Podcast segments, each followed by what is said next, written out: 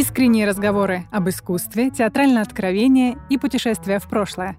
Артисты «Видогон театра» в честь 25-летия расскажут об истории родного театра, любимых ролях, ярких событиях их театральной жизни и поделятся самыми драгоценными воспоминаниями. Вы слушаете подкаст «Четверть века. Истории от первого лица». Меня зовут Дарья Демиллер, и я буду вашим проводником в мир «Видогон театра».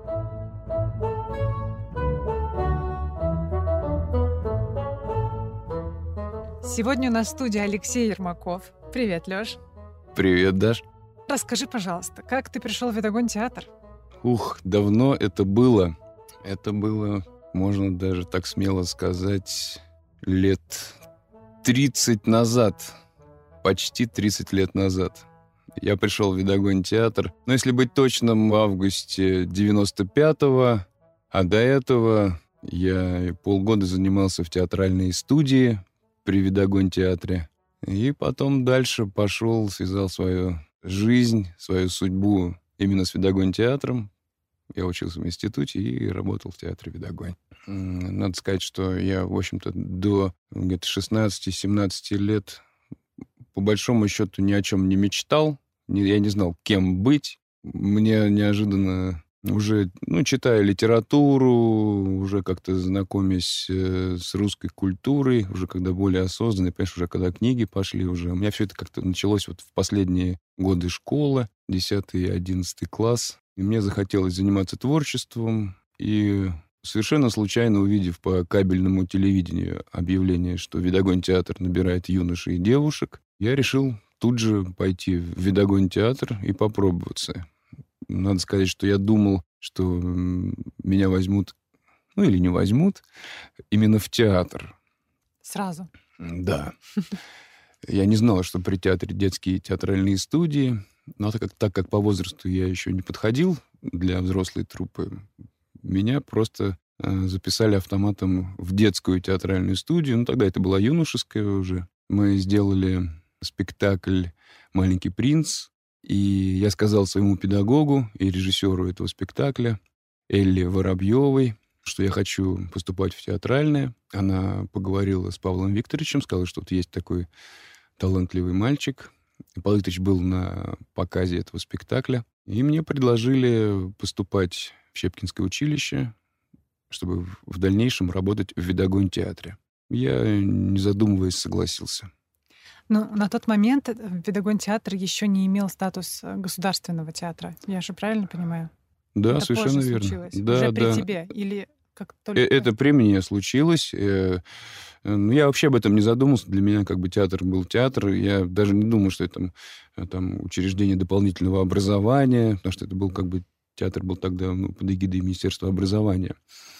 А в 99 году, по-моему, театр получил статус профессионального ты же, когда был подростком и пришел в студию, видел спектакли взрослой труппы. Да. И какие у тебя были первые впечатления а, об этом? Я был, я был потрясен, я был влюблен во все, что я видел. При том, что самый первый спектакль был не профессионалов, а это был спектакль детской студии, там причем играли маленькие дети. Это по сказкам Ремезова «К морю-океану» я получил просто нормальное зрительское да, удовольствие, как играют дети. Мне понравились тогда, я помню, костюмы интересные были. И то, что вообще происходило со мной, когда я был в зрительном зале, когда на сцене был какой-то разноцветный свет, музыка. В общем, какая-то вот, театральная магия меня тут же как-то взяла в оборот. А уже спектакли э, старших товарищей, уже педагогов Антона Борисовича, Лилии Берендюхиной, Наташи Табачковой, Паши Грудцовой, Раз Джумабаев, Володя Петров, Павел Викторович, Елена Евгеньевна Шкурпелова. Боюсь всех забыть, всех помню. Дамир Халилулин, всех люблю, помню, вспоминаю эти золотые деньки. Я был просто потрясен. Э, для меня был э, репертуар разнообразный. Э, там были, я бы сказал, даже и авангардные спектакли. «Охота на носорога» в постановке Ирины Титаренко и Ники Косенковой и рассказы Валентина Распутина, и спектакль «Двойная игра», Уильям Конгрев, Роберт Тома, парад «Алле бездельники». Это, кстати, была моя первая роль уже на профессиональной сцене. Я там играл Владимира, метателя ножей. Там была цирковая история. Это была моя первая э, роль уже в видогон театре. Угу. Ну и так далее. Там была замечательная сказка «Бузина матушка» по Андерсону. Я потом заменил ведущего артиста Ираджа Джумабаева в главной роли. Это была уже моя первая большая, серьезная роль. Mm-hmm. Это был у меня срочный ввод, потому что Ирадж тогда уволился. И, в общем, а, меня это закрутило, завертело, и слава богу, потому что у меня как бы такой получился такой мощный рывок в развитии, понимаешь? Я попал во взрослую труппу, я только закончил школу, я уже учился в институте и уже работал в театре, и мы в театре проводили большую часть времени, поскольку мы тогда старшие ребята преподавали еще при этом, репетировали и ставили спектакли и играли их. Я не преподавал, но тоже репетировал. Мы и какие-то и костюмы, и декорации порой часто делали сами, поскольку это же не был профессиональным театром, на это средства никакие не выделялись. Когда мы делали двойную игру, я помню, с Володей Петровым мы ходили по стройкам, собирали ненужные э, проволоки, всякие утеплители, уплотнители всякие, которые могли пригодиться в изготовлении декораций. То есть вот ну, такое было дело. Удалось ли тебе сохранить вот этот восторг, э, пронеся его через годы? Сейчас какое у тебя впечатление о нашем театре? Оно, безусловно, изменилось. Я не могу сказать, что у нас э, сохранилась та, тот юношеский энтузиазм, ну, положа руку на сердце, не скажу, но ввиду объективных причин все-таки мы все выросли и стали профессионалами, и поэтому это накладывает большую ответственность уже. Ты непосредственно как бы отвечаешь за свой фронт работы. Да? В театре появилось очень много э, людей, ну, которых мы не видим на сцене, да, в частности, ты, угу. вот, да, я не говорю, там, костюмеры, световики, да, звуковики. Тогда, тогда, понимаешь, я тогда и на свете сидел, и на музыке сидел, понимаешь, и, и играл. был наверняка. И сторожем в театре тоже работал. И актеры это работали, понимаешь? Угу. Это было вот так. Сейчас, конечно, уже театр полностью укомплектован. Очень много людей, которые занимаются созданием творческого продукта, э, доносят его до большего количества зрителей. И каждый отвечает за свою работу, поэтому уже не распыляемся, да, но, опять же говорю, повзрослели, другая энергетика, другая ответственность. Ну, конечно, я, я так скажу, что друзья, которых я обрел в театре, они до сих пор являются моими друзьями. Может быть, мы не так горячо обнимаемся и целуемся при встрече, но э, в нужные моменты, э, вечера, банкеты, иногда заходим в гости, все-таки теплота, она присутствует приятные воспоминания. И просто то, что мы вместе, и то, что мы общаемся, это уже как бы знак, знак того, что угу. огонь. Вед огонь еще горит. Как твоя жизнь изменилась за то время, что ты в театре? Ну, если так коротко сказать, то, наверное, раз я здесь еще никак не изменил. Ну, это профессионально, а не как а э, личное. Я женился, у меня есть ребенок, я снимался в сериалах, кино. Понимаешь, я вот так иногда сделал такое отступление. Я вот думаю, я кто? Я актер или кто я? Я понял, что я все-таки артист. Я творческий человек. Э, основная, конечно, моя работа — это сцена. Я немножко сочиняю музыку, пишу стихи.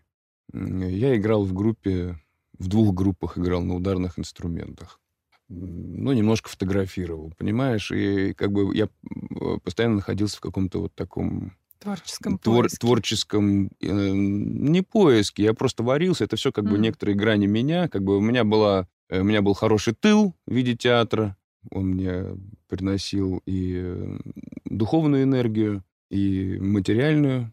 И это мне позволяло заниматься творчеством еще помимо всего прочего. Главное скажу, что я обрел семью, вот, и у меня родился сын. Это огромное достижение. Э, вообще в жизни так задумаешься, вообще кто ты, что ты сделал в этой жизни. Я так вот как-то подумал, да, и понял, что я не так уж и много таких принял в своей жизни судьбоносных, да, крупных решений, которые мою жизнь изменили. Первое это было то, что я решил пойти в театр работать. Понимаешь? Мгм. Вот это было одно первое решение. Очень ранние, очень серьезные, действительно. Да. Потом я хотел уходить из театра два раза. Что-то меня как-то обстоятельства подталкивали к этому. Мне хотелось изменить свою жизнь. А что удерживало? Ты знаешь, опять же, так оглядываясь назад, в тот момент меня удержал Павел Викторович. Причем не каким-то своим упорством, да, уговорами, а мы с ним разговаривали, и он сказал, что, Леша, театр — это твое. Ты потом будешь жалеть. Я тебя не уговариваю, э, но это, э, это твое. Думай сам. Он как-то так вот сказал, и все осталось, да, ну, я должен был сам принять решение. И после такого, так скажем, душевного, простого разговора я не нашел в себе сил уйти. Надо сказать, что материальная сторона очень э, тогда была в таком плачевном состоянии. Не хватало денег, потому что я, я говорю, я работал, э, подрабатывал в театре сторожем, и также я еще подрабатывал дворником в детском саду. И ты понимаешь, все так совпадало, что надо было утром... У меня дежурство было э, до 9 утра, а до 8 утра мне нужно было убрать снег в детском саду. Понимаешь, поэтому я просто уходил с поста сторожа, ехал в другой микрорайон, быстренько чистил снег, возвращался, открывал театр, ну, приходила администрация, и все начинало работать, понимаешь? При этом еще репетиции, при этом еще институт, э, спектакли. То есть как бы очень была тяжелая жизнь, вот. И у меня была тогда девушка, э, и мне как-то хотелось ее порадовать, и просто, что, чтобы мы нормально жили. Как-то это вот э, влияло. Но я остался в театре, и, так скажем, все пошло по-старому, но вперед светлое будущее. Но в гору. Но в гору, да. Давай вернемся к твоей первой роли в Видогун-театре. Ты уже начал об этом говорить, но хочется вот сейчас заострить на этом внимание и вспомнить, как это было. Сложно ли было вводиться, несложно? Ну, надо сказать, что я просто дико стрессовал. Э, Я могу вообще сказать, что я на протяжении, наверное, лет 10 очень сильно волновался перед выходом на сцену. Я сейчас, конечно, волнуюсь, но без волнения это невозможно. Особенно премьеры. И, ну, вообще всегда как бы... Главное вот совершить первый выход на сцену. Даже сейчас, когда я играю, я выхожу на сцену, я понял, что в воздухе витает. Тогда я уже как бы начинаю... А так первый шаг всегда волнителен. Ну, сейчас сложно вспомнить. Это была небольшая роль. Там был славянский маг в пьесе. Но так как там был и еще был индийский маг, то решили этого славянского мага заменить на славянского метателя ножей.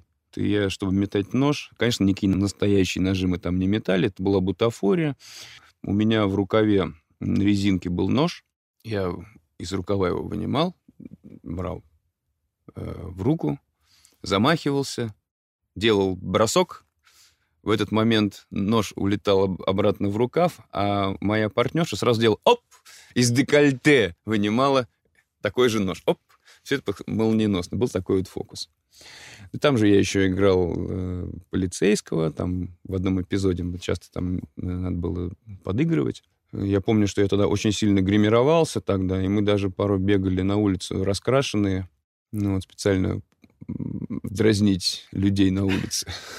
Такая пиар-акция у вас Не, импровизированная мы просто бегали в магазин купить йогурт с булкой какой-нибудь, ну, не снимая грима. Ну, вот что я помню, вот что меня в этом спектакле радовало, очень так трогало за душу, это финальный номер, когда Павел Викторович выходил в таком серебристом пиджаке, у него был так на шее платок, и он с микрофоном пел песню на стихи, по-моему, Жана Кокто а, о цирке.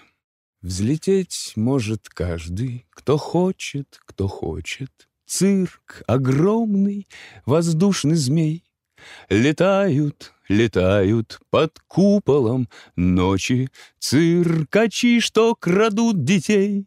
та да да да та та да та да та та та Ну, крадут детей, там сюжет в песне, что бродячий цирк Расширяет трупы таким образом. да, просто в него, э, мальчик был на представлении, сын какого-то там барона или графа, я не помню.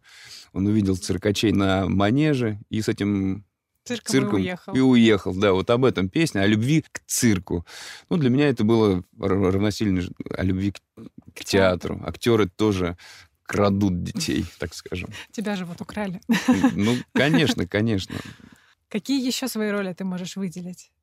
Вот вспоминая так. Понятно, что каждую мы не вспомним, потому что их было довольно много. Я не могу какую-то одну роль выделить. Надо одну. Так, признаюсь, положа руку на сердце, без лишней скромности, могу сказать, что мне посчастливилось поиграть на сцене. Я смело могу сказать, что чего только я не играл. При том, что как раз у меня началась работа с серьезных ролей. Первая моя роль была главная, это в сказке «Бузиная матушка». Я играл подмастерье цирюльника. Была большая роль. Я там пел несколько арий. При том, что Антон Васильев играл такого рассказчика Фантазуса, он, он играл вживую на фортепиано во время спектакля, а я, не только я, мы все пели. И у меня было несколько арий. Это была очень серьезная для меня работа тогда, мощная, и даже, помню, полчаса я работал там. Потом это был спектакль «В чужом перу похмелье», тоже в постановке Павла Викторовича, Островский, «В чужом перу похмелье». И там я уже работал в паре с э, замечательным актером, артистом Петром Васильевым. Это была большая, тоже серьезная для меня роль и большая ответственность, поскольку я был героем. Я играл героев. Это было мое амплуа. И я тогда не считал себя никаким комедийным, хотя мне и давали комедийные роли, я их не любил, мне они не получались, я противился этому, я считал себя, как и многие люди, молодые, драматическим актером, чуть ли не трагическим. И я должен всегда был спасать мир, доказывать какую-то правду, противостоять там мещанству, еще чего-то и так далее. Какие-то роли я сразу упускаю, а, опускаю. Я говорю про большие роли.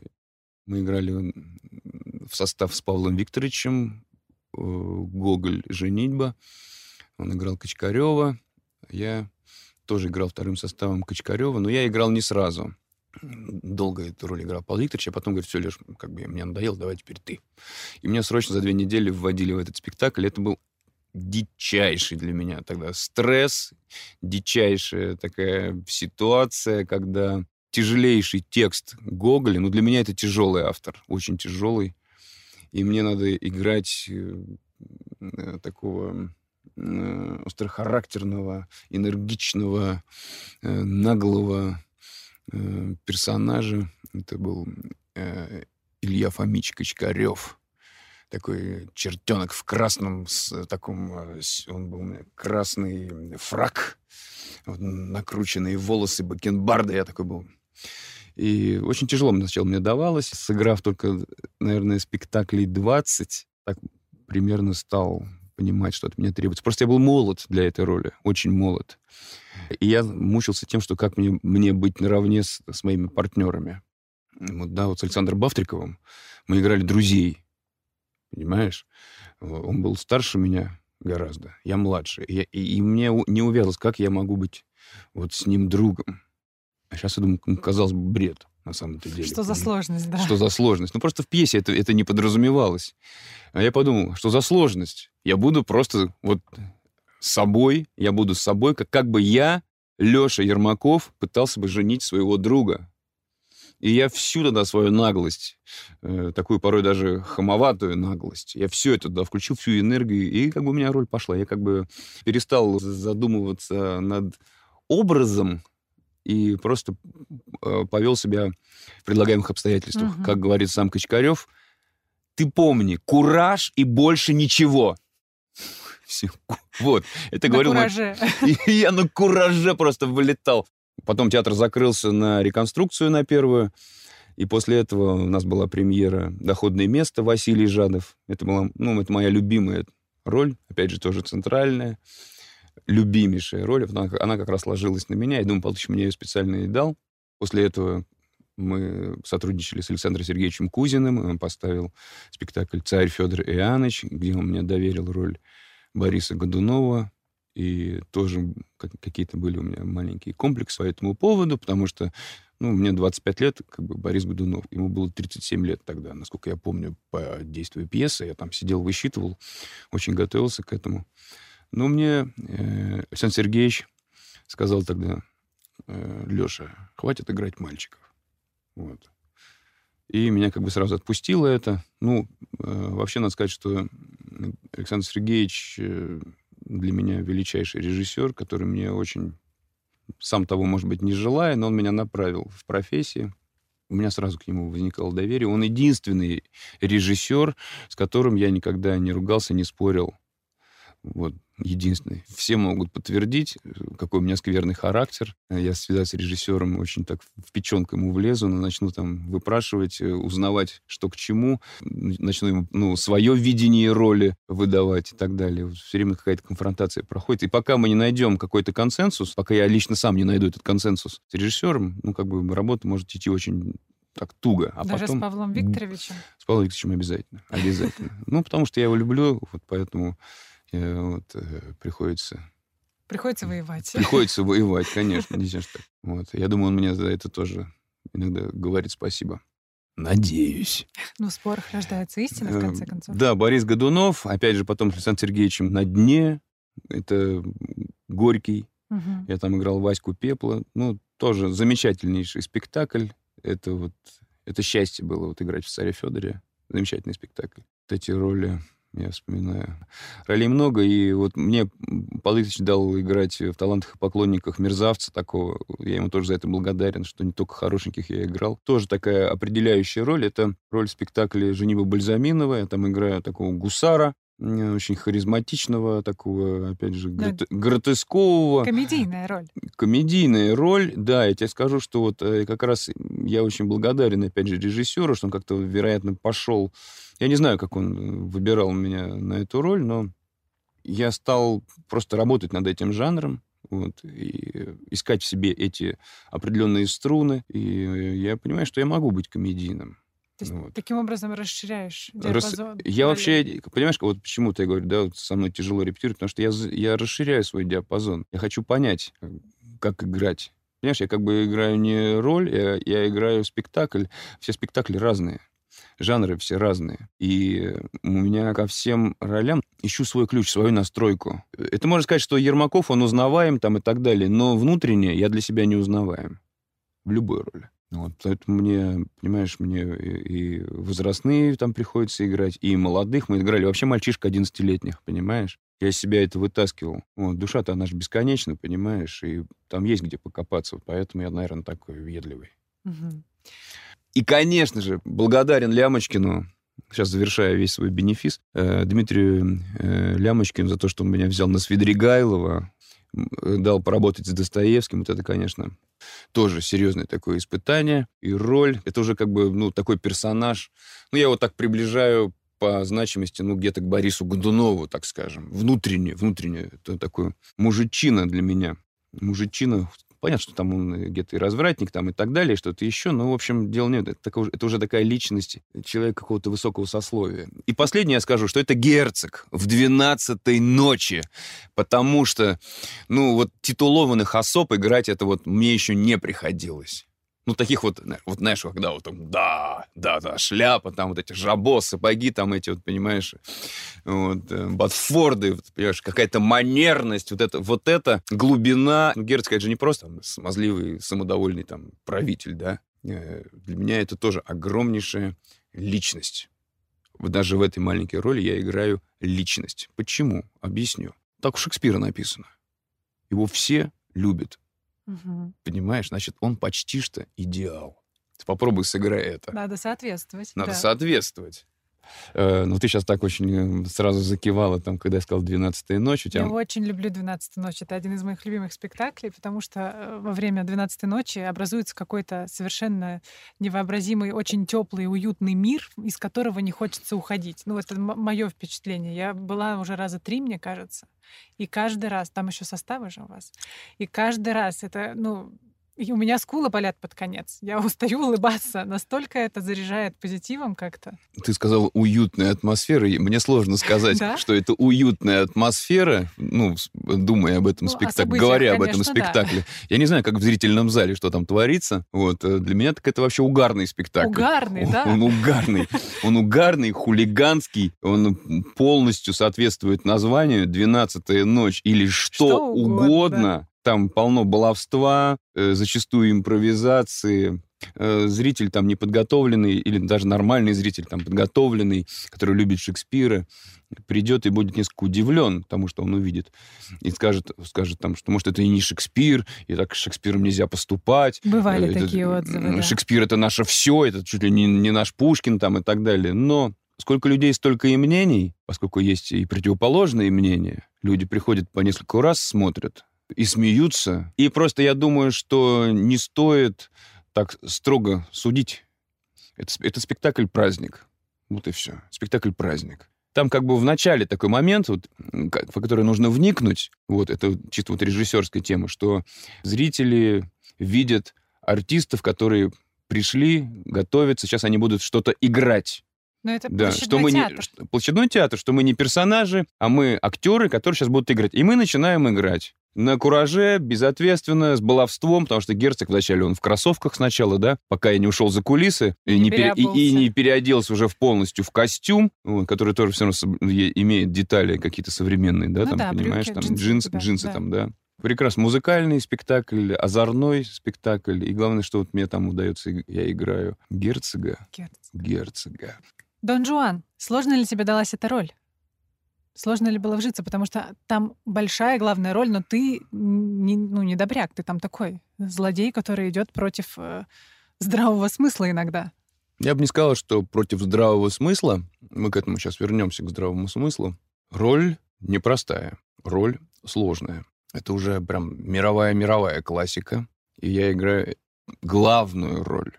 И сложно, потому что это Мольер, сложно, потому что это все-таки жанр. Сложно, ну, был непростой репетиционный период, непростой. Надо сказать, что мы выпускали спектакль сырой, немножко недоделанный, и э, надеялись на его доработку. Просто мы были в сжатые такие сроки поставлены. Нужно было кровь из носу сыграть премьеру. Это еще была чужая сцена. Да, мы играли еще э, не на нашей сцене тогда.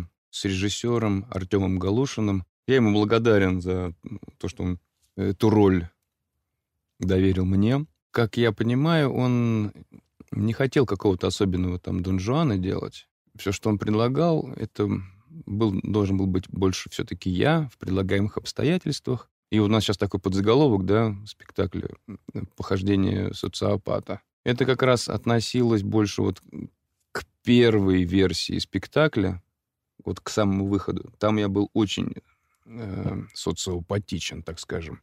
И, и он у меня был даже больше не какой-то там герой-любовник, а именно такой, чем-то даже похож какого-то садиста больше. Такой он был очень злой у меня был Дон Жуан. Но было сложно просто найти консенсус, найти ключ к этой роли. Мы с режиссером никак не могли найти вот что требуется. Я долго пытался понять его замысел, он сказал тогда, я помню, говорит, вот мы сделаем спектакль, и ты поймешь, что я имел в виду. Положа руку на сердце, я не понял, что он имел в виду. Я просто понял тот сюжет, который мы сделали из пьесы. Мы немножко пьесу перелопатили. Это не оригинал э, Мольера.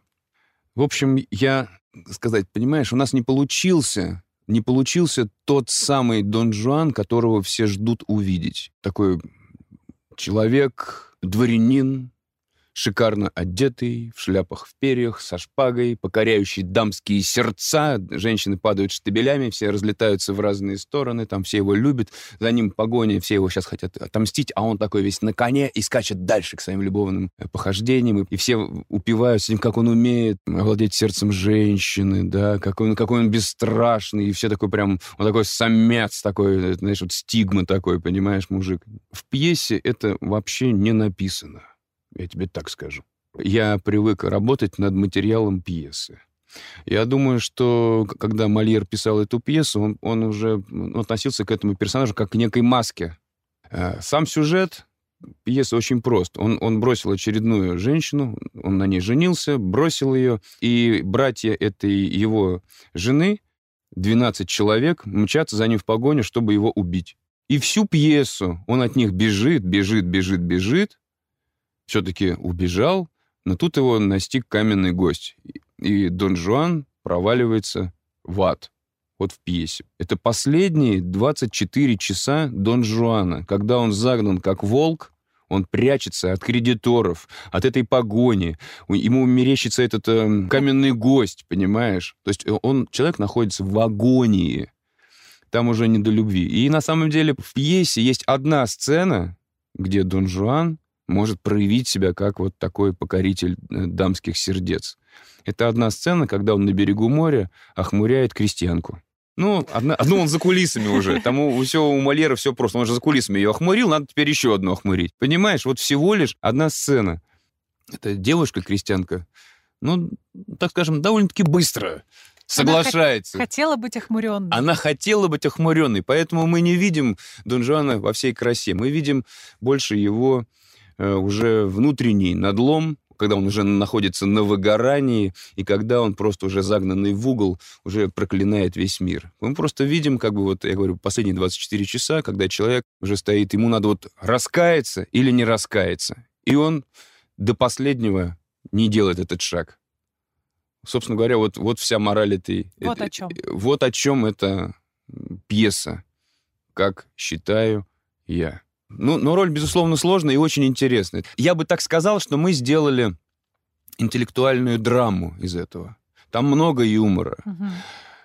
И, и много какого-то парадоксального, такого чего-то инфернального, какого-то такого, какая-то там психическая энергия, какие-то молнии там сверкают. Это тоже есть. Есть гротеск, есть драма, э, есть философия. Вот э, скажу, что мне чем дорог этот спектакль, что я работаю в паре с Павлом Викторовичем, и мы такой некий тандем создаем, такой союз двух. Он мой слуга, я его господин. Но при этом мы всегда можем пикироваться какими-то интеллектуальными разговорами, спорами и так далее. При том, что я господин, и если я не согласен со своим слугой, могу в конце концов его и ударить. И мне ничего за это не будет.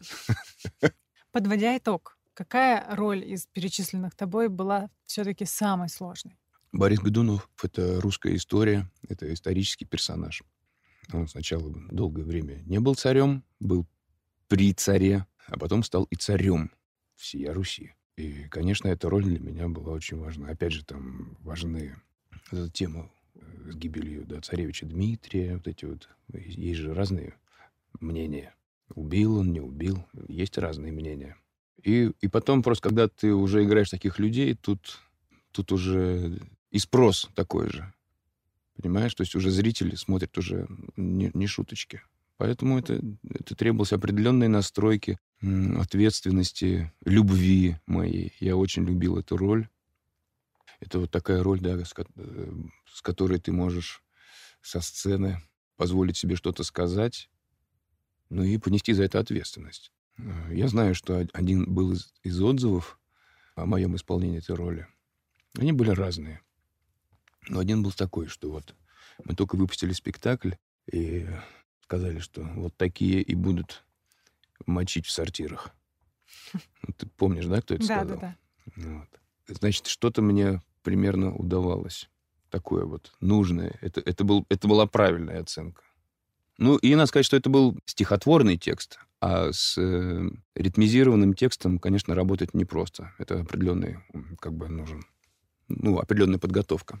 Ну, это нет права на ошибку. Нужно текст воссоздать так, как он был. Да, да, и, и держать ритм текста, понимаешь, ритм. Там был белый стих, но тем угу. не менее это стих. Переходим к веселой теме для меня. Музыкальная отбивка. Было ли, когда спектакли идут не по плану? И как вы выходили из этих ситуаций? Было такое, что один у нас артист подзабыл, что спектакль, а он выходит первый, и надо, в общем, что-то делать. Нормально, мы играли, играли, он потом подъехал. Давно-давно, вот, э, в 2006 году, или в 2007, может быть, когда мы играли «Доходное место», случилось так, что я опаздывал на спектакль. Опоздал на 40 минут. Я просто стоял в пробке. Зрители не расходились. Тогда Татьяна Эдуардовна, наша солнышко театральное, Татьяна Эдуардовна Шаликова, она... Была за флитом. Да, да, она была за флитом нашим, заведующей труппой. Она развлекала публику разговорами. Первый звонок дали ровно в 7. И вот 40 минут как бы потом минут через 20 там еще там, ну и так далее. Потом я подъехал. И помню, я очень помню это э, самое начало, когда зрители, они уже поняли, что кто опаздывает. Я выходил самый первый в луче света, и у меня еще были наэлектризованные волосы, они как одуванчик у меня были на, на голове, и просто зрители ну так посмеивались надо мной. Э, последний спектакль «Огниво». Я там играю солдата. Вот я выхожу на сцену, чисто мой такой выход. И вдруг из-за кулисы выпадает алибарда. А сцена что? Это улицы города. И вдруг из-за кулисы просто падает алибарда. Ну, я, я же не могу про, знаешь, проигнорировать. проигнорировать. Я взял эту алибарду, так разглядывая. Ох, как Дед Мороз такой прошелся, ушел в кулису, отдал ее э, реквизиторам. И вдруг в этот момент э, Федя Сидит, он сидит в сундуке, который стоит посередине сцены, и он такой, ребята, там, у меня жилет, я жилет забыл, жилет, жилет кто ему передаст жилет? Он должен переодеться в жилет, понимаешь? Естественно, я этот беру, этот жилет, также марширую как солдат, такой так незаметно закидываю ему туда вовнутрь сундука, начинаю поправлять сапоги, там, ага, как бы, знаешь, такой. Э, и я при этом опаздываю на выход к ведьме. У нас с ней какие-то пробежки получаются, понимаешь? И в этот момент я выхожу, ей, следующий мой выход, я выхожу раньше времени. И мы с ведьмой, которая бежит за мной в погоню, сталкиваемся. Мы не должны были сталкиваться. Но мы с ней столкнулись лоб в лоб, понимаешь? И мы просто ни, ничего, мы ничего не придумывали, ничего не делали такого специального. Это была живая реакция, как в мультике там в Том и Джерри. И мы просто разлетелись, как из пушки нас выстрелили, понимаешь, вот в разные кулисы, понимаешь, просто была такая просто была реакция. Мы не ожидали друг друга увидеть на сцене. Да, такое тоже было. Переходим теперь тогда к теме расколов. ну, бывает же, что артисты на сцене друг друга раскалывают, колят смешат. А, что ты можешь вспомнить? Ты вообще колешь, кстати, коллег, или чаще тебя?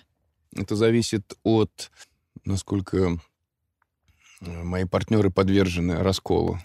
Я обычно не колю, я ничего такого особенного не придумываю. Бывают актеры, знаешь, придумывают какие-то фишечки. Там, допустим, ты выходишь на сцену, там, открываешь там какую-нибудь шкатулочку, а там что-нибудь такое смешное лежит. Вот, и твои коллеги на- надеялись, что ты будешь смеяться, ты расколешься, или там тебе будет неудобно, и ты будешь выкручиваться. Меня такие вещи, они меня потешают, но я, я не раскалываюсь, я не теряюсь и так далее. В некоторых случаях я пытаюсь это просто обыгрывать, мне это нравится. Я была свидетелем одного такого момента, когда ты ненамеренно расколол Егора. Это была двенадцатая ночь, не помню, в апреле, наверное. И финальная песня. Вы поете, Егор стоит с гитарой, а он же, ну, у него ведущая партия. И ты что-то, какой-то гримасу Егора показываешь. Егор сыпется. А, ну, может быть такое, да. Не да. помнишь?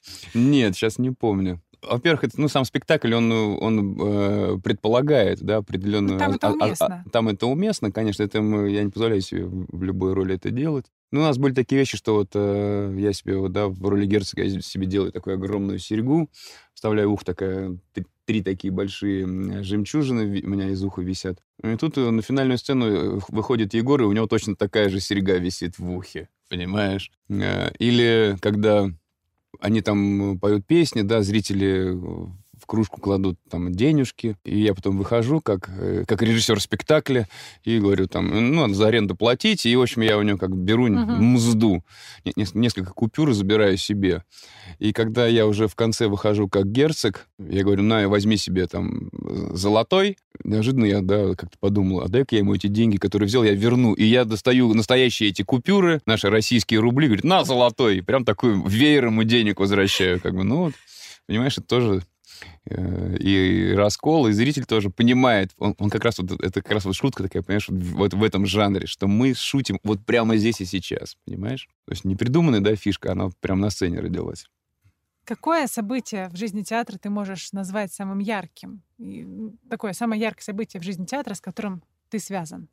Ну, я думаю, это вторая реконструкция и получение нового зала, новой сцены.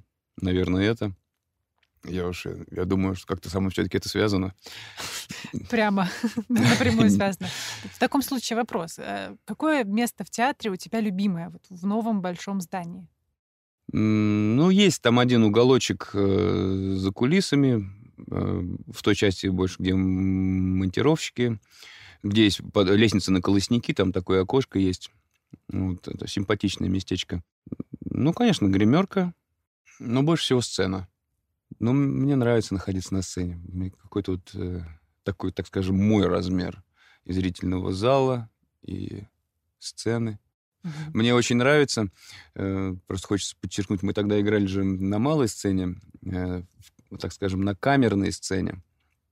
Это определенная пристройка к такому пространству, внутренняя актерская пристройка. И когда мы стали играть старые спектакли на новой сцене, они заиграли по-другому. Я, конечно, много играл на, на больших сценах, но когда ты уже играешь это регулярно, у тебя вдруг открывается другое отношение к роли, к этому пространству. Мне это нравится. Э, это дает определенную, э, даже большую легкость, внутреннюю легкость для актера. А это очень важно. И я думаю, что для зрителя тоже, что все-таки есть вот это небольшое пространство, как авансцена, и зрители немножко подальше от нас находятся, это зрителей тоже им позволяет ну, смотреть спектакль более спокойно. Потому что когда в камерной обстановке зрители вольно-невольно, они как бы находятся прям непосредственно в атмосфере спектакля. И зрители немножко Устают. Сдержан. Они устают, находятся в большем напряжении, чем, наверное, нужно, и порой стесняются реагировать. А это нужно иногда делать нужно не стесняться и похлопать, и там посмеяться. Порой даже смеются сдержанно. Угу. Потому что они понимают, что смешно, но они так близко к актерам, что вдруг они помешают, понимаешь? И вот это расстояние, оно дает, дает этот воздух между нами. И эта легкость, ну, мне кажется, только на пользу. Почему ты вообще решил связать свою жизнь с театром? И если бы не случилось театра, то что бы было? Ты знаешь, я, э, я был молод, и э, скажу так, что мне было присуще думать... У меня было какое-то революционное мышление, как у многих молодых людей. Мне хотелось делать что-то доброе и полезное. И я считал, что театр способствует этому. Можно со сцены говорить о чем-то великом, добром, светлом, может быть, порой и печальном, но суть не в этом, э, что все-таки можно показать, изобразить даже, пусть изобразить, не быть самим Данко, но и показать Данко. Э, и поэтому мне тогда театр показался ну, так совпало, может быть. Но я, понимаешь, я, так, я к тому времени уже, я говорю, это был уже окончание школы, я уже тогда читал, у меня уже появлял, появлялся какой-то вкус, я уже заострял свое внимание на некоторых личностях. Николай Гумилев, Владимир Высоцкий, Сергей Есенин, очень я его любил, Олег Даль. Э, и вообще плеяда э, советских актеров, многих, я их очень люблю. Это реально плеяда, прям даже не, даже не букет, я не знаю, как это сказать, это армия просто, просто армия. Целое поколение советских актеров, перед которыми я снимаю шляпу. И не побоюсь сказать, что сейчас таких мало. Понимаешь, и вот э, возник театр. Ну, тогда я еще тут сделаю такую в скобочках. Люблю тоже. Тут ты, ты вопросом прям попала в цель. Это часть моей биографии, когда я умру и будут рассказывать по, по, по BBC, по BBC, по BBC, BBC по да. да. Фриман там про меня что-нибудь расскажет, э, что я э, увлекался тогда уже музыкой, рок-музыкой. И, в общем, я слушал американскую группу 60-х годов The Doors, Джим Моррисон. Вот. А Джим Моррисон, он немножко тяготел ну, по крайней мере, так про него пишут, тоже к театру. И он пытался в некоторых своих там композициях там, да, как-то использовать какую-то декламацию, понимаешь, там, поэтому рок, поэзия, декламация. И для меня это переплеталось тоже. То есть для меня театр становился родным. И когда я увидел объявление, что Видогонь театр набирает артистов, как бы все сошлось. Бах! Я, я тут же взял эту возможность, э, как бы взял, оседлал ее, понимаешь? Ухватился. Сразу же, да. да. Вот и все. Я как бы в хорошем смысле плыл по течению. Вот и все. Не препятствуя судьбе действовать. Что было до «Видогон театра»? Это была школа, понятно, но, э, может быть, были какие-то другие увлечения и кружки? Нет, у меня увлечений не было. Ну, помимо того, что я просто учился играть на гитаре, тогда мы все фанатели от Виктора Цоя. Я учился в художественной школе нашей Зеленоградской э, ДХШ номер 9. Ну, надо сказать, что я так рисовал-то я неплохо, но без огонька. Без огонька. Вот как-то мы больше в школе общались, слушали музыку. Угу. Я даже был художником э, в Видогон-театре, э, художником одного спектакля. Что это был за спектакль? Это был детский спектакль «Театральная машина». Угу. Да, режиссер Валерий Маркин, вот он там в содружестве мы с ним делали этот спектакль. Угу. Ну вот, э, рисование, стихи, музыка. Еще я знаю, что театр на песке. Где ты вообще берешь силы и вдохновение на то, чтобы заниматься таким огромным количеством творческих процессов? Ты знаешь, с вдохновением как-то проблем нету. Э, проблемы есть со временем. Вот. Как, как это все умещается? Ну, стихи, да, это же, это же не профессиональная работа моя. Я не профессиональный поэт. Я этим не зарабатываю, да. Э, могу писать, могу не писать. Когда пишется, тогда я пишу. Я писал для некоторых наших спектаклей там тексты песен. Сейчас пока не пишется, вот ты знаешь. Театр на песке ну, удается совмещать. С трудом, тяжело совмещать. Вот, надо, нужно, чтобы не, не помешало э, репертуару э, театра, видогон театра. Как вообще это сотрудничество родилось с театром на песке? Ну, это наш, так, так скажем, творческий союз э, с Екатериной Шефер, мастером песочной анимации, замечательный художник. Опять же, вот такие судьбоносные, понимаешь, моменты, когда я стал задумываться о режиссуре, ну, у меня такое наблюдение, когда ты серьезно на что-то настраиваешься, чего-то вот уже у тебя возникает уже и горячее желание, какое-то намерение, то жизнь тебе возможности подкидывает. Ну, я вот так получалось. Я не знаю, это мистика или что это, но как-то вот так вот. Ну, Бог исполняет желание. Только ты, главное, знаешь, ну, потом не жалеешь, что ты неправильно пожелал, как бы. Вот Бог нас любит, я так считаю. И когда вот у меня желание это созрело, а у Екатерины, видно, созрело желание работать с профессиональным артистом. Она искала партнера, артиста. И я был приглашен на их, э, на ее выступление. Мы там познакомились. Я был под впечатлением, мне, мне показалось интересно. Вот эта техника рисования песком. Мне это так завораживает. Она потом попросила меня начитать стихотворение. Говорит, Алексей, вы могли бы начитать мне вот стихотворение Лермонтова «Ангел»? Э, я бы нарисовала бы. Мы сделали с ней такой видеоролик. И после этого как-то мы подумали, а сделаем-ка мы песочный спектакль. Я не знал, что вообще существует такой жанр песочные спектакли. Я знаю, что есть художники по песку, но вот такого... Ну и вообще то, что мы, то, что мы делаем в театре на песке, отличается от того, от, от общепринятых вот этих э, перформансов, так скажем, песочных, отличается. Ну и, и мы стали работать, мы стали работать, и так получилось, что вот это стихотворение «Ангел», оно такое, как бы, стало не, не, не нашей визиткой, а такой это стихотворение Лермонтова. Тоже какая-то такая судьбоносная как бы история получилась, что мы потом сделали в усадьбе Середнякова, в Лермонтовской усадьбе, спектакль по Лермонтову. Потом мы сделали песочный спектакль. То есть спектакль иммерсивный, я там был, э, режиссировал в усадьбе, спектакль uh-huh. под открытым небом. Мы сделали песочный спектакль, мы там же его показали. Потом мы поехали в Пятигорск, вот на то место, где Лермонтов э, был убит на дуэли. Там показывали этот спектакль. И пошло-поехало, пошло-поехало, понимаешь. И мы выступаем. Ну, надо сказать, что ну, обычно мы с Екатериной вдвоем, как бы мы основной костяк, мы и создатели этого театра, и вот его основные представители. Но мы работали с композитором-музыкантом Евгением Соколовским, замечательный композитор и современный композитор и пианист. Мы с ним выступали несколько раз и в Пятигорске, и в Петербург мы с ним ездили и в Пензу, в Москве выступали на фестивале «Золотой Витязь». И Сергей Сирин, режиссер молодой, хороший. Он сделал у нас несколько постановок как режиссер и как композитор. И мы выступали тоже с ним на сцене, да, втроем. У нас было трио. Я вообще мечтал, что у нас было трио, чтобы был всегда живой музыкант, но мы не всегда удается э, с живой музыкой выступать. Иногда используем фонограмму. Мы подходим к концу. Скажи, что бы ты хотел пожелать или сказать зрителям в честь 25-го юбилейного сезона? Дорогие зрители, я желаю вам как можно больше приятных впечатлений, эмоциональных интеллектуальных и эстетических впечатлений от театральных постановок.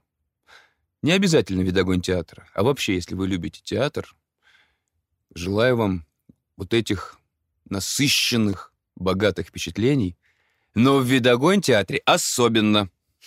Продолжи фразу одним словом или словосочетанием. Видогонь театр для меня — это... Настоящий ансамбль.